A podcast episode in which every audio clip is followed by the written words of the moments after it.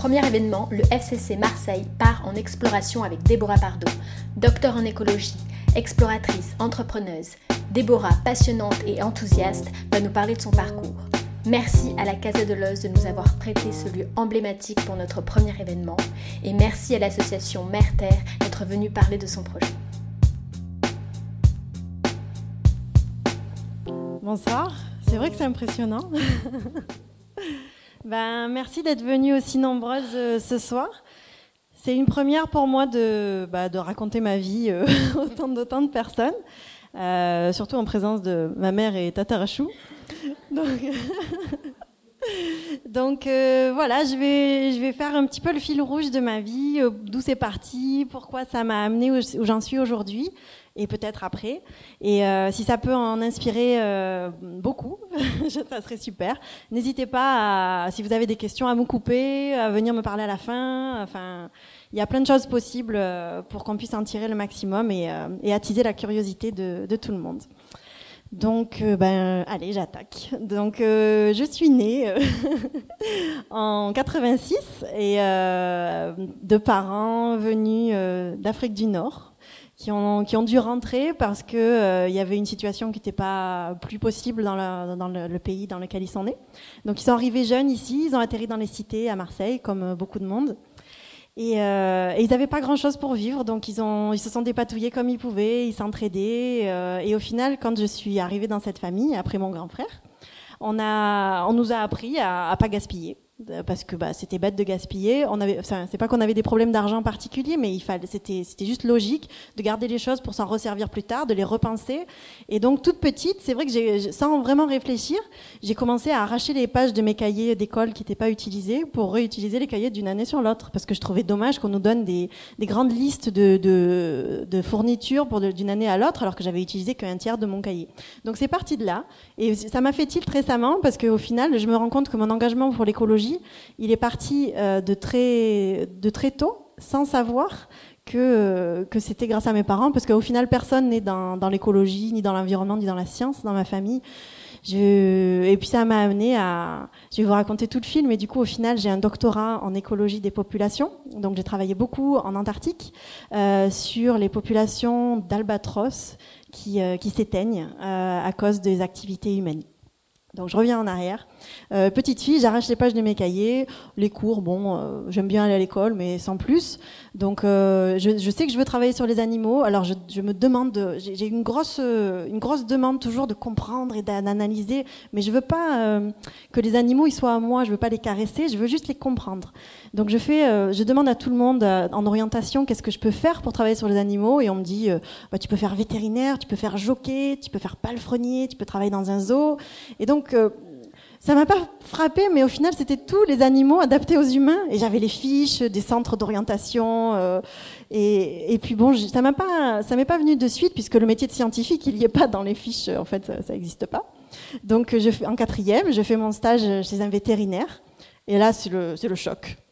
C'est le choc parce que je passe ma semaine euh, à, stériliser des chiens et des chats et à, traiter les problèmes d'obésité ou de fractures liées à des collisions avec des véhicules. Et je me dis non, c'est surtout pas ça. C'est surtout pas ça. Donc euh, au final, je me retrouve à aller à la fac de bio, pas à Lumini, à Saint-Jérôme, à Marseille. Donc après un bac S que j'ai eu, euh, bon, sans, sans trop de, juste un petit, enfin, j'ai eu mention assez bien, je crois. Mais bon, c'était pas la folie non plus.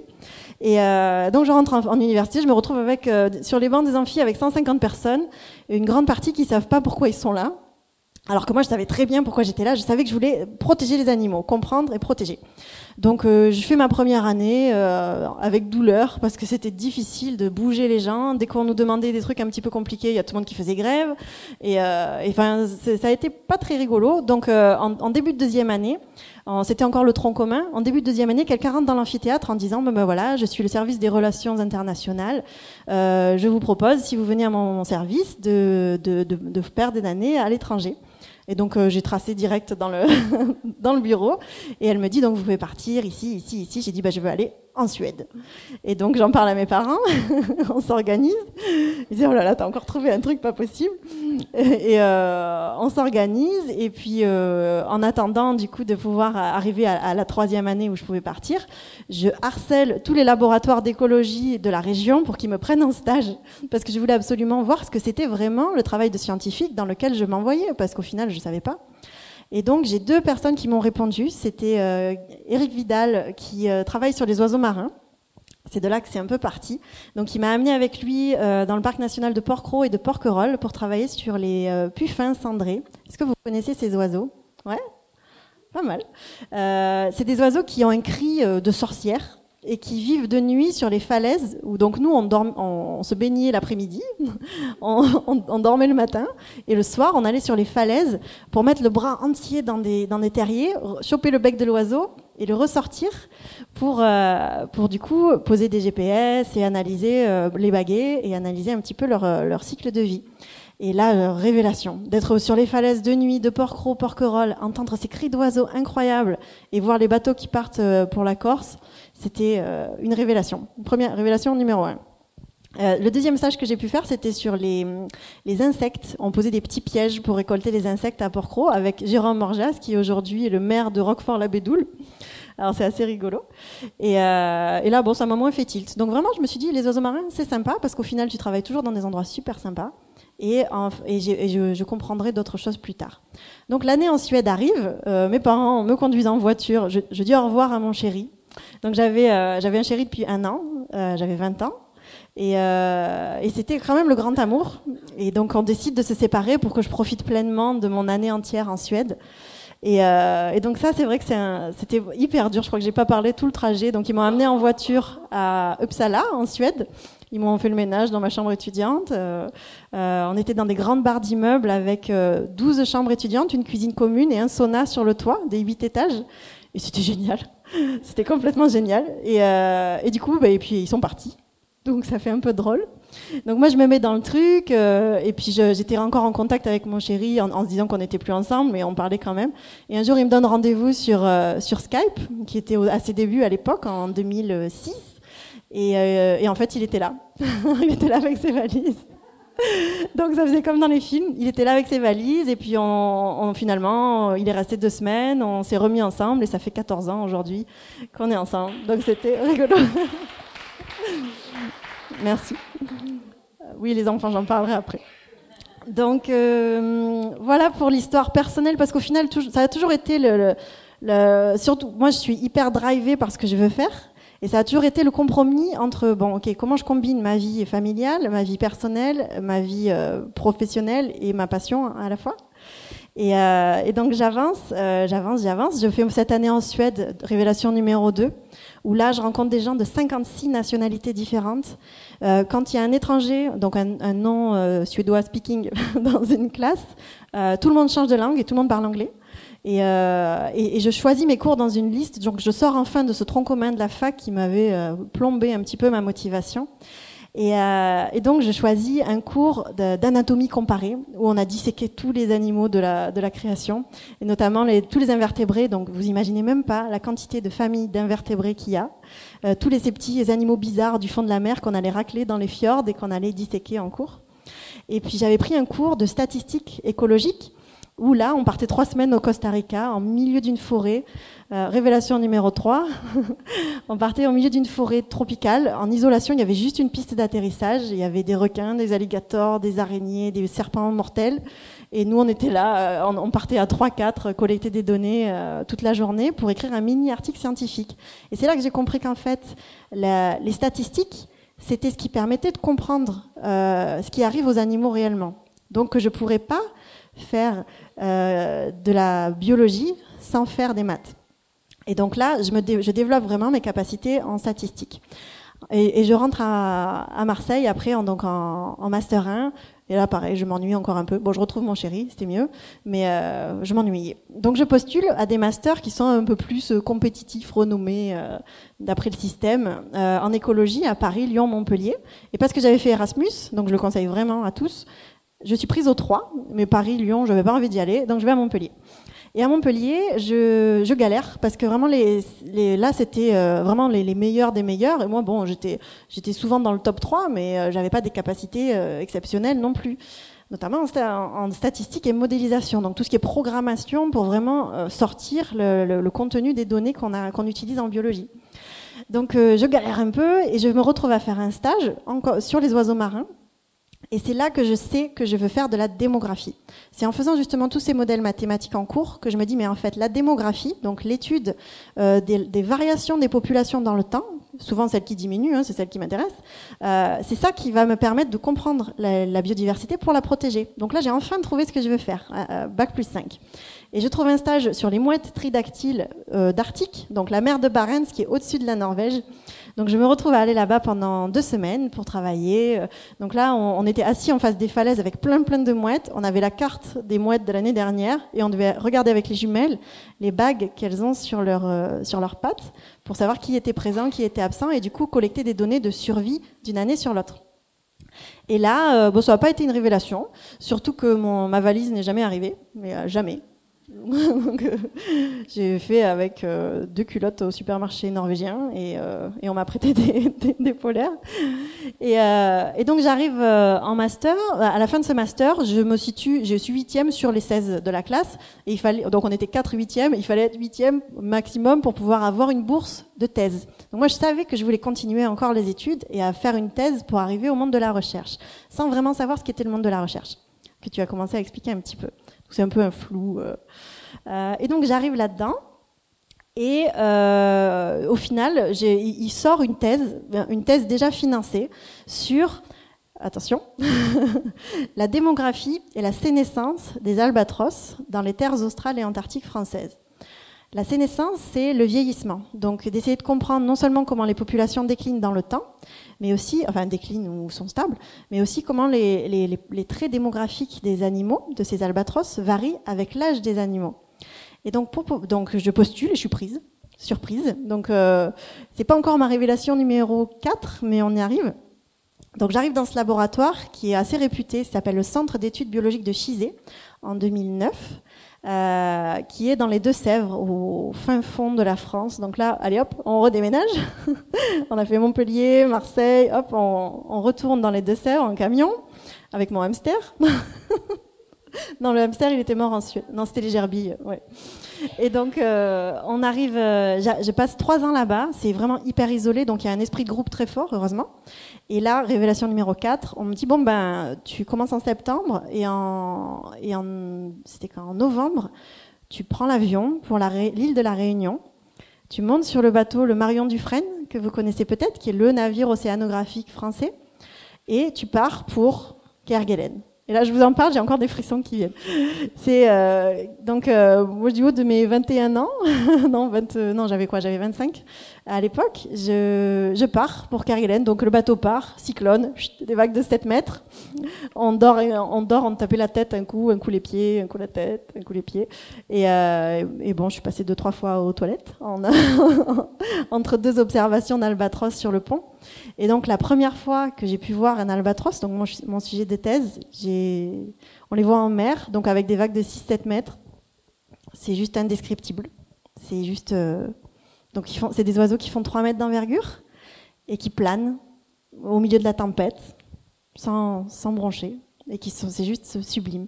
Donc ce soir, je vous ai apporté euh, une plume que vous pouvez faire circuler entre vous. Donc c'est une vraie plume d'albatros que je vous ai ramené et, euh, et une bague d'albatros aussi. Donc celle-là, elle vient du Muséum euh, d'histoire naturelle euh, anglais où j'ai travaillé après, donc le British Antarctic Survey, l'Institut polaire anglais.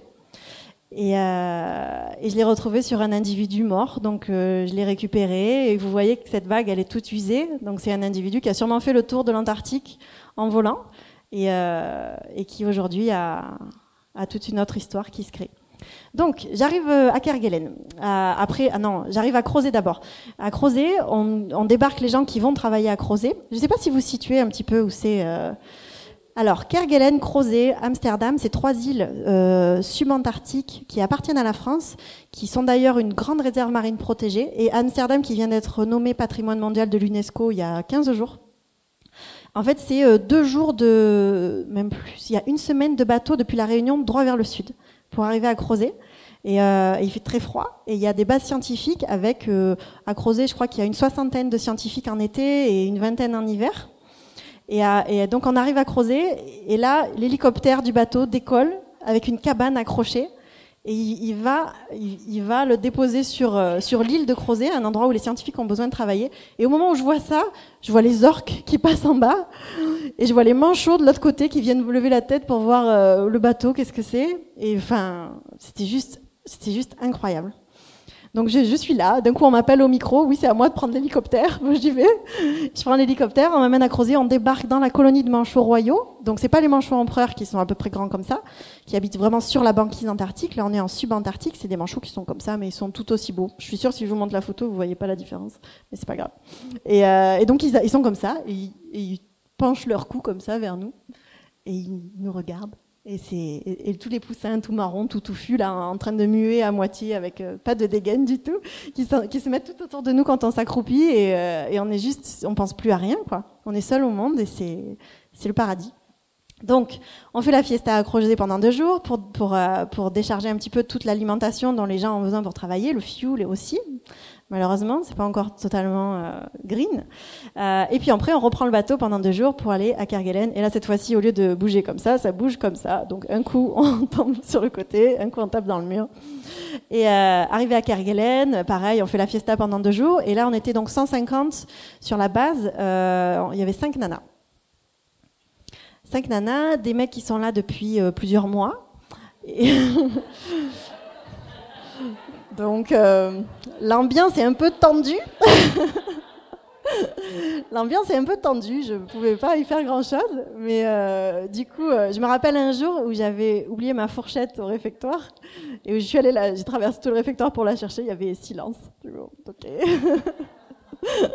C'était assez rigolo, enfin pour moi. Mais euh, du coup, euh, après, je, m'en fichais puisque nous, on était trois. Donc il y avait Maïté, une, euh, une femme du Pays Basque d'à peu près cette taille, avec un rire strident, et Julien, un, ancien qui avait déjà passé un an entier sur l'île, qui était là un peu pour nous guider et qui était à peu près cette taille et qui parlait jamais.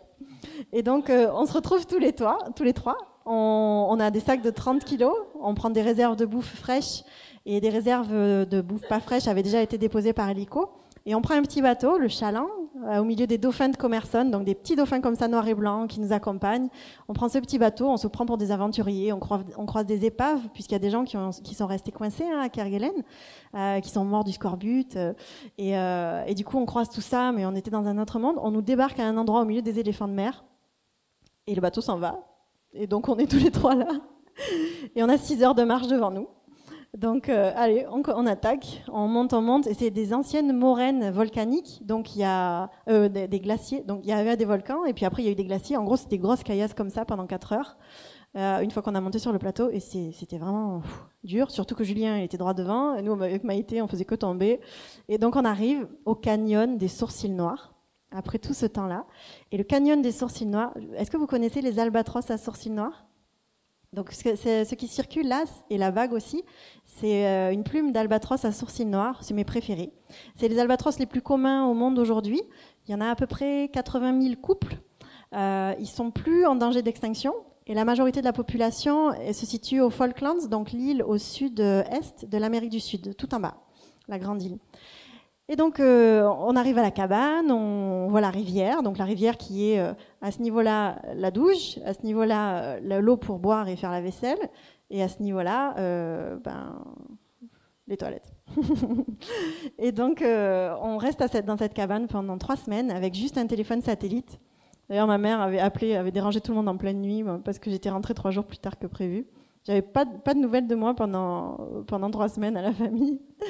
Et donc, euh, on allait tous les jours travailler sur la colonie d'Albatros. Donc là, il fallait monter encore euh, dans la boue, des fois de la boue jusqu'aux genoux avec nos sacs à dos. On traversait un plateau où il fallait parfois euh, ramper tellement il y avait du vent. Donc on est dans les 40, dans les quasi, on est à 49 degrés de latitude sud, donc carrément quasiment dans les 50e hurlants. Et, et on arrive au détour d'un rocher. Je commence à entendre le bruit de la colonie, puisqu'on travaillait sur ces albatros. Ils sont 4000 euh, couples dans cette colonie, mélangés avec des gorfous euh, macaronis. ceux qui ont les trucs jaunes sur la tête. Mais les gros, parce que les sauteurs, ils sont plus petits et ils font moins mal quand ils mordent. Et du coup, et au détour de ce rocher, j'entends le bruit, je, vois, je sens l'odeur, et je passe, et je vois à perte de vue, tout ça, j'arrivais plus à respirer. Tellement c'était, tellement c'était beau, quoi. La force de la nature. Et, nous, on est, est ici, certes dans un site magnifique, mais complètement déconnecté de cette nature. Et là, je me suis dit, pétard, faut vraiment que je me batte pour, euh, ça. Donc trois semaines à, choper les oiseaux, à mettre des GPS, à prendre des plumes, à faire des prises de sang, euh, à essayer d'esquiver les coups de, de manchot qui te mordent. Je pourrais vous montrer mes cicatrices tout à l'heure. Et, euh, et, au final, euh, on rentre avec quelques jours de retard. Tout le monde me dit Déborah, il y a ta mère qui a appelé. Elle a réveillé tout le monde dans le couloir. et, euh, et, donc, c'était vraiment une expérience incroyable. Avant que le Marion Dufresne vienne nous rechercher, on a pu repartir faire un, une randonnée. On a fait 150 km à pied en, en six jours.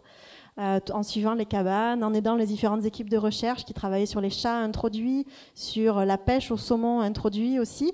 Donc on pêchait les saumons, on leur donnait euh, les otolithes, vous savez, les petits os dans les oreilles euh, et un petit échantillon de chair pour qu'ils voient les polluants. Et, on les mangeait après, c'était super. On, vous aide, il n'y a pas de problème.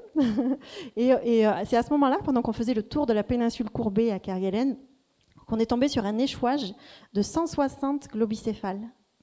160. Donc les globicéphales, c'est des dauphins, euh, c'est des petites baleines avec un, un ça s'appelle pilot whale en anglais parce qu'ils se, ils suivent tous un guide et ils ont ce melon très rond. Et, euh, et, on en a compté 160, c'était un vrai carnage. Donc là, on, pareil, on a passé un petit coup de fil à satellite et on a dit, bah, on a, on a donné l'alerte pour que des équipes de recherche viennent pour faire des prélèvements. Donc ils ont mis les blouses, les masques, ils sont venus ouvrir les estomacs, regarder, euh, prendre des, prendre des dents, analyser la graisse pour la pollution et, et, euh, aussi. Et puis le Marion Dufresne revient, le déchirement de remonter sur le bateau. D'ailleurs, on n'est pas, cette fois, comme il n'y avait pas l'hélico, on est remonté par la porte de bordée en sautant du Zodiac sur une échelle avec le sac à dos. Enfin, c'était vraiment la grande aventure. Et après, donc ça, c'était le grand moment de ma thèse. Et après, c'était la réalité de la thèse.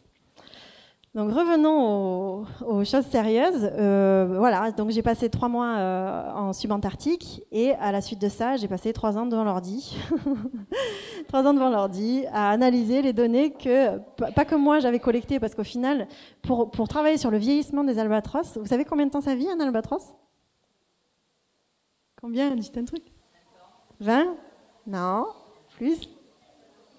40 Non. Plus? 70, ouais. Alors, ils, peuvent vivre, si tout va bien, jusqu'à 70 ans. Mais en moyenne, 35-40 avec les difficultés de la vie, et notamment la pêche industrielle, hein, leurs grands copains. Euh, et donc, on se retrouve euh, sur l'ordi à analyser ces données pour comprendre comment.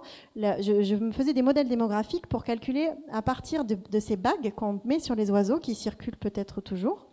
Euh, on, sait quel individu, on a 50 000 individus qui sont bagués depuis les années 50. Donc c'est un des plus beaux jeux de données du monde, c'est un, bonheur de scientifiques. Donc euh, ces 50 000 individus, chaque année on y retourne et on sait qui a été vu, qui n'a pas été vu, qui est en couple avec qui, qui a eu un bébé.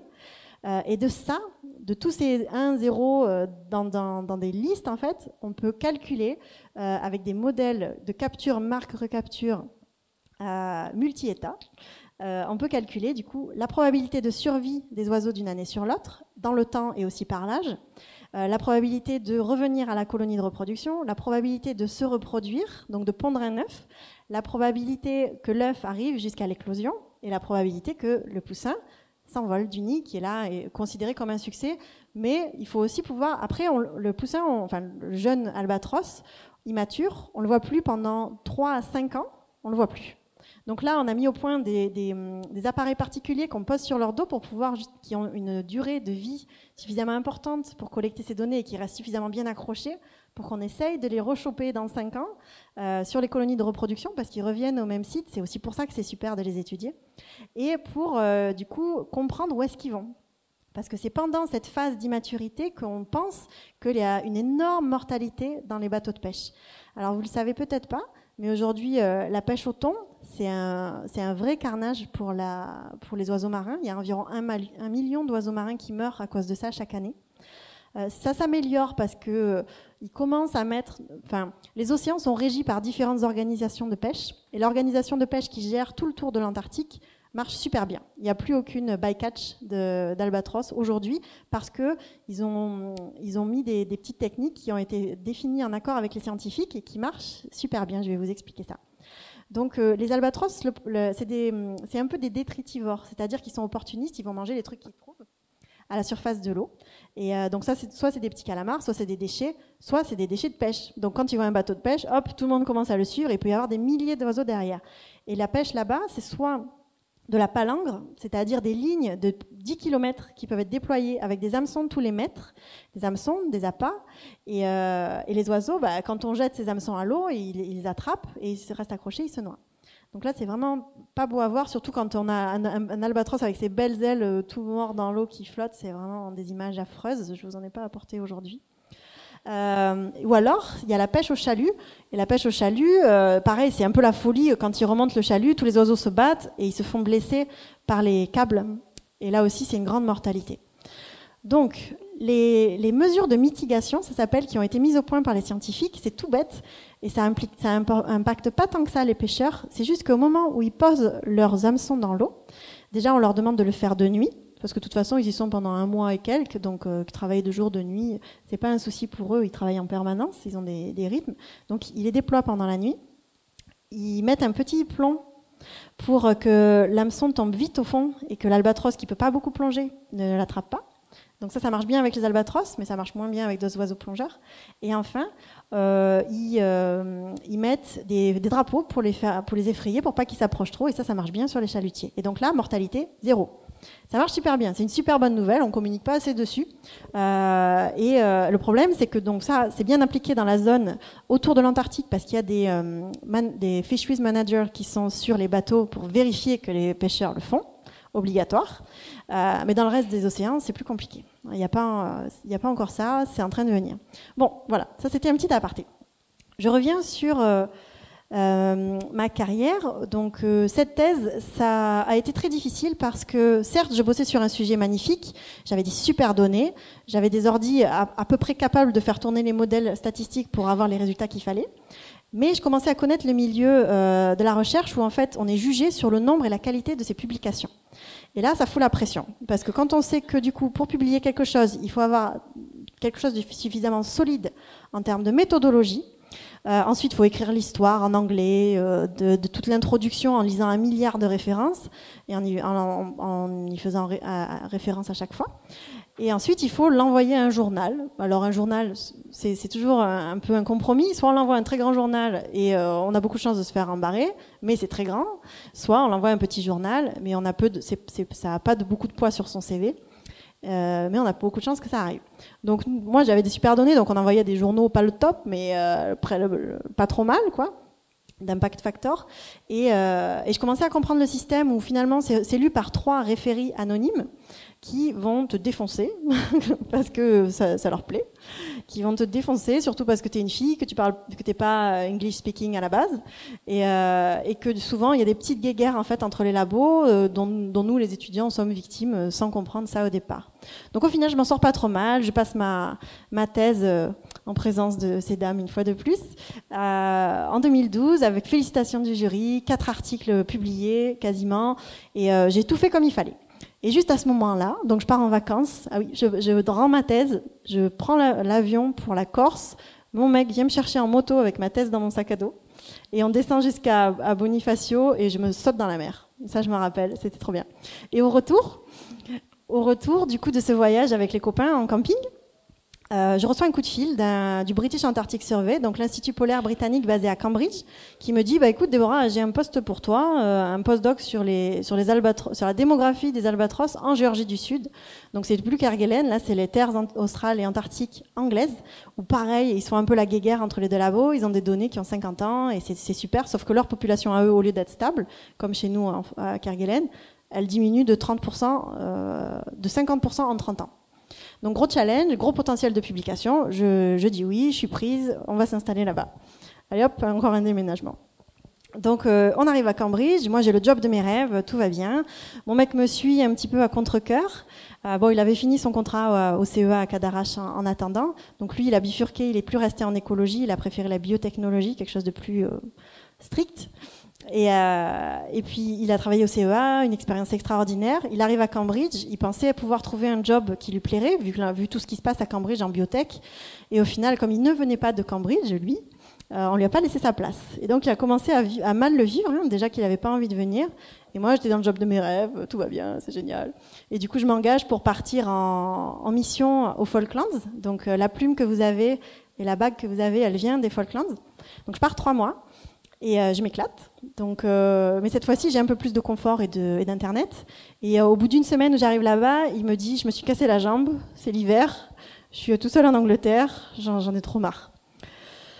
Euh, voilà. Donc moi, c'est là que j'ouvre les yeux. Je me dis merde, euh, faudrait peut-être que j'arrête de penser qu'à moi et que euh, et que du coup euh, on fasse quelque chose.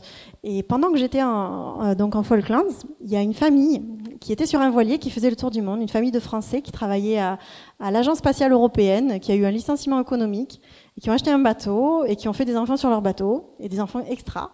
Et donc ils avaient 6 et 4 je crois, Titouan et Anna. Et ils sont venus avec nous sur la colonie d'Albatros. Euh, ils ont posé des questions, mais alors d'un niveau pas possible. Ils m'ont fait un dessin que j'ai encore avec moi. Et ces petits-là, ils m'ont ouvert les yeux parce que moi, je savais que je voulais des enfants, mais je savais, euh, enfin, c'était jamais le bon moment, quoi. Donc, euh, je rentre et je dis à mon mec, bon bah allez, je suis pas prête, mais laissons-nous six mois et on verra. Le mois d'après, je suis enceinte. Donc voilà, gros moment de, de panique. Et euh, gros moment de panique parce que bah, j'étais en Angleterre, quoi. J'étais en Angleterre, il n'y a pas ma famille, je connais personne, le système de santé il est pourri, et, euh, donc je savais pas du tout comment j'allais faire. Donc énormément de panique. J'appelle mes copines en urgence. Et, euh, au final, l'accouchement que j'ai eu en Angleterre pour mon premier, il était mais 100 000 fois mieux que l'accouchement que j'ai pu avoir en France avec un système trop médicalisé à mon goût. Et donc cet accouchement, ça a été révélation numéro, je sais plus combien, 5 euh, Parce que je me suis rendu compte, j'ai accouché sous, auto-hypnose, donc en, me disant tout va bien. Euh, ça paraît débile comme ça. Hein. Moi, quand, on me disait ça, je disais ouais, je suis pas une hippie, c'est bon. Mais en fait, ça a marché tellement bien. J'ai ressenti toutes les sensations que ça donnait. J'ai pas accouché dans la baignoire, mais euh, quasi. On avait une chambre de 25 mètres carrés avec tu choisis la, la couleur des LED, t'as ton, as ton sound system où tu branches ton iPhone et c'est diffusé dans la chambre. Il y avait la piscine avec la sage-femme et le lit de place où on a passé la nuit après que le bébé soit né.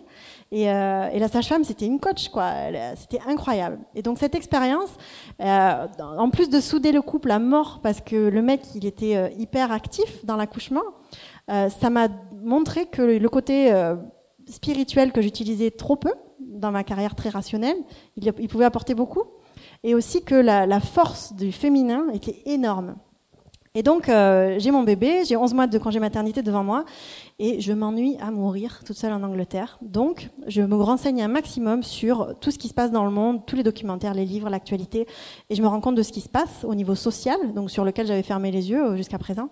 Et, euh, et, je me rends compte qu'au final, ce que je fais dans la recherche, eh ben, ça sert à rien je me dis hmm, ça sert pas à grand chose. Surtout que ça faisait quatre ans que je travaillais sur cet article qui a au final euh, est, qui est passé en review dans Nature, donc le journal numéro 2 du monde, et qui a été défoncé par mon boss euh, de France.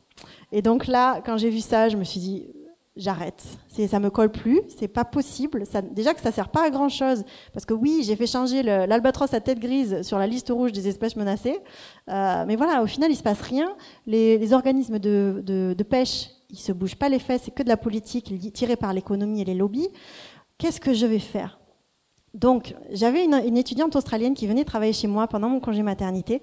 Euh, donc, j'allaitais mon bébé en même temps que je lui montrais comment faire ses modèles mathématiques. Et elle me regarde et elle me dit faudrait que tu postules à ce programme de leadership pour les femmes scientifiques. Ça s'appelle Homeward Bound et, c'est la première année et ils recrutent des nanas pour euh, partir en Antarctique, mais là vraiment en Antarctique, Antarctique, pour euh, travailler sur leur leadership et changer le monde. Et je dis euh, d'accord, je postule, comme d'hab, je fonce. Et donc je fonce, je suis prise. Euh, je fais une, vidéo sur YouTube, la vidéo de ma vie, où j'explique tous les concepts, comme quoi si le leadership féminin augmente, du coup il y aura plus d'égalité. S'il y a plus d'égalité, il y a plus de bonheur. S'il y a plus de bonheur, les gens sont plus en harmonie avec la nature. Et du coup, bah, tout va mieux parce qu'on consomme moins. On croit que le bonheur c'est consommer, mais non. Donc on aura beaucoup moins d'impact sur la nature. Donc j'explique tout ça et je suis prise. Et donc je me retrouve à faire partie de cette expédition avec 78 femmes de 16 pays différents et je suis la seule française. Donc beaucoup d'enjeux et je rencontre des femmes vraiment incroyables qui me montrent que j'ai un potentiel de folie qui est complètement réduit par ce manque de collaboration, ce manque de d'impact et ce manque de, de, visibilité au final, ce manque de pont entre la science et le reste du monde. Parce que dans les conférences scientifiques, j'ai souvent reçu des prix parce que bah, je parle de façon plus vivante que le scientifique de base euh, avec ses lunettes qui est comme ça derrière le pupitre.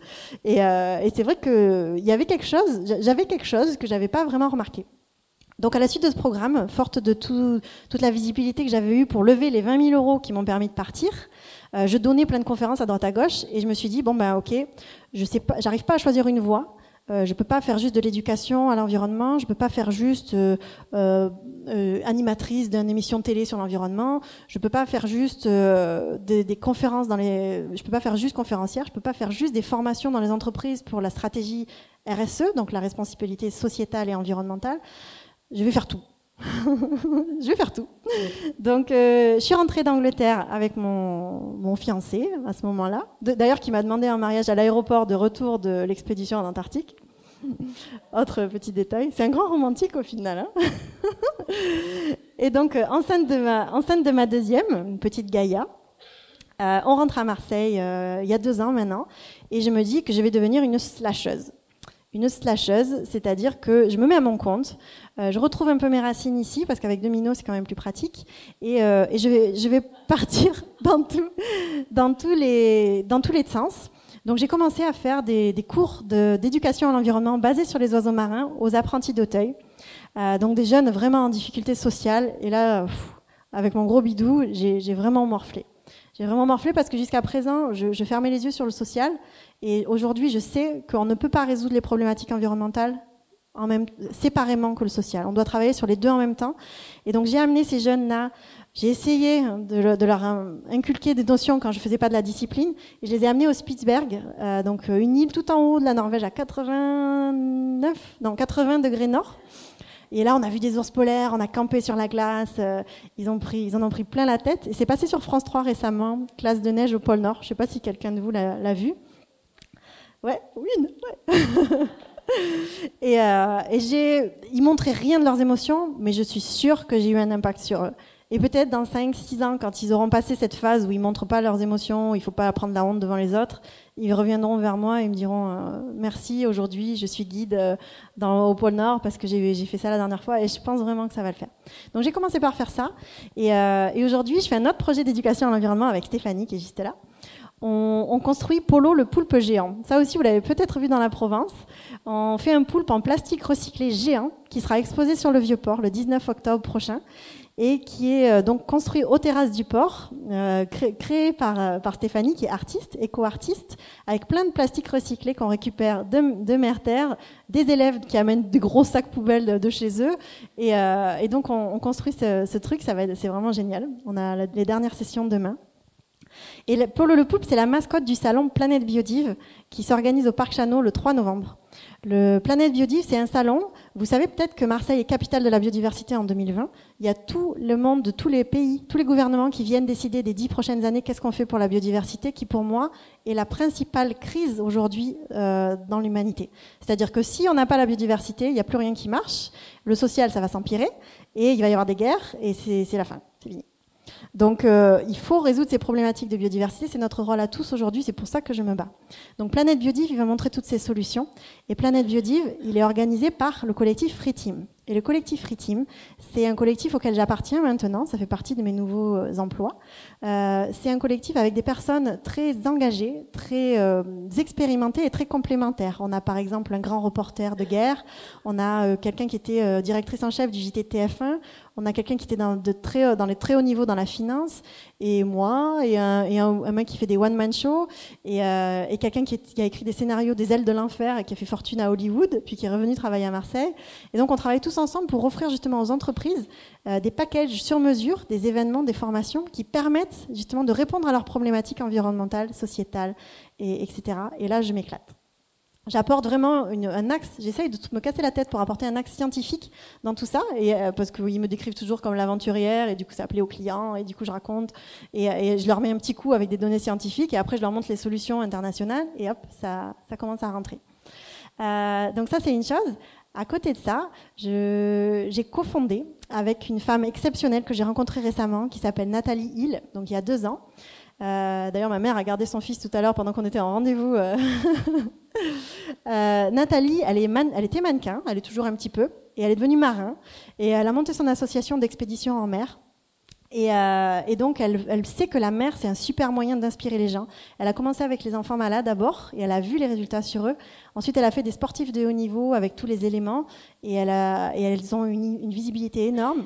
Ensuite, elle a travaillé avec des scientifiques. Et, euh, et, elle en avait marre qu'on monte à bord de son bateau et qu'on lui dise mais c'est qui le capitaine? Elle dit bah la grande la grande gigue, bah, c'est moi. Et donc euh, elle s'est dit bon maintenant je vais faire des expéditions avec les femmes parce que j'en ai marre de voir qu'à chaque fois qu'il y a un mec à bord, les femmes elles, elles savent plus rien faire. Elles veulent plus rien faire, elles osent pas, alors qu'elles font mieux que lui parce que lui il connaît pas. Donc euh, on a monté le programme Airship Sisters qui est un accélérateur de leadership environnemental. On est convaincu que c'est en boostant le potentiel d'entrepreneuriat féminin au service de l'environnement qu'on va réussir à amorcer cette transition. Donc là, c'est la première année. On a recruté 14 nanas qui rentrent dans un programme de 9 mois. 9 mois, 5 week-ends de, travail intensif. On vient d'en finir un au, au Frioul ce week-end. On a eu très chaud, mais on s'est baigné beaucoup.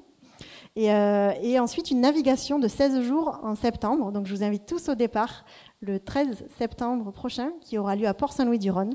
On a aussi une escale à Marseille avec un raid où on met en avant les projets des Sisters, où on reçoit six classes euh, pour, pendant deux jours à bord du, des bateaux, des trois voiliers, euh, pour les, les, faire, les faire visiter, leur expliquer ce qu'on fait. Et, euh, et, on, et ce, ce projet-là, Earthship Sisters, il, est, il va avoir lieu tous les ans. Il est réplicable dans plein d'endroits différents. Donc n'hésitez pas si vous voulez le porter quelque part, si vous voulez postuler, si vous voulez sponsoriser. Euh, on est en plein développement et franchement, c'est en train de prendre une ampleur pas possible. Et à côté de ça, je me suis dit, ouais, mais au final, voyager, ça me manque quand même. Et donc j'ai postulé à Ponant pour être guide naturaliste sur les bateaux. Et j'ai été prise. Donc euh, de temps en temps, je pars un petit mois en Antarctique. Je conduis les Zodiacs, donc euh, j'amène les, riches touristes euh, qui ont une empreinte carbone assez importante dans des endroits exceptionnels où ils se mettent souvent à pleurer parce que c'est tellement beau que, euh, que ça, ça, donne envie de pleurer, qu'on se reconnecte enfin à la nature. Et c'est là qu'avec l'équipe de 12 naturalistes, on arrive et bam On leur remet un petit coup sur euh, leur responsabilité dans, le, dans la chose. Et, euh, et en général, j'ai l'impression que le message passe. Donc voilà un petit peu le panel euh, de tout ce que je fais. Je travaille aussi dans une fondation qui s'appelle Pure Océan, qui incite les, les, professionnels de la pêche, les professionnels du milieu de la mer, à financer des projets de recherche innovants au service de la biodiversité marine. Donc voilà, c'est un petit peu, c'est ça, se lâcher, c'est faire plein de choses. Donc je voulais juste revenir à où est-ce que tout cela a commencé. Euh, c'est dans le jardin de ma grand-mère, qui est décédée récemment. Et, euh, et, on a vendu sa maison, donc on n'a plus le jardin. Mais je tenais à vous montrer ces photos qui sont au final les premiers contacts avec la nature que j'ai pu avoir. Et je sais aujourd'hui, en ayant lu le livre de Pascal Derme qui s'appelle Sœurs en écologie, qui est d'ailleurs une Earthship Mother, une des mentors du programme Earthship Sisters. Elle dit que tout commence, euh, le contact à la nature commence dans le jardin de ses grands-parents. Donc euh, voilà, je crois que je vous ai tout dit. J'ai beaucoup parlé, je suis désolée. Mais euh, j'espère que ça vous a intéressé. N'hésitez pas à venir discuter. Merci.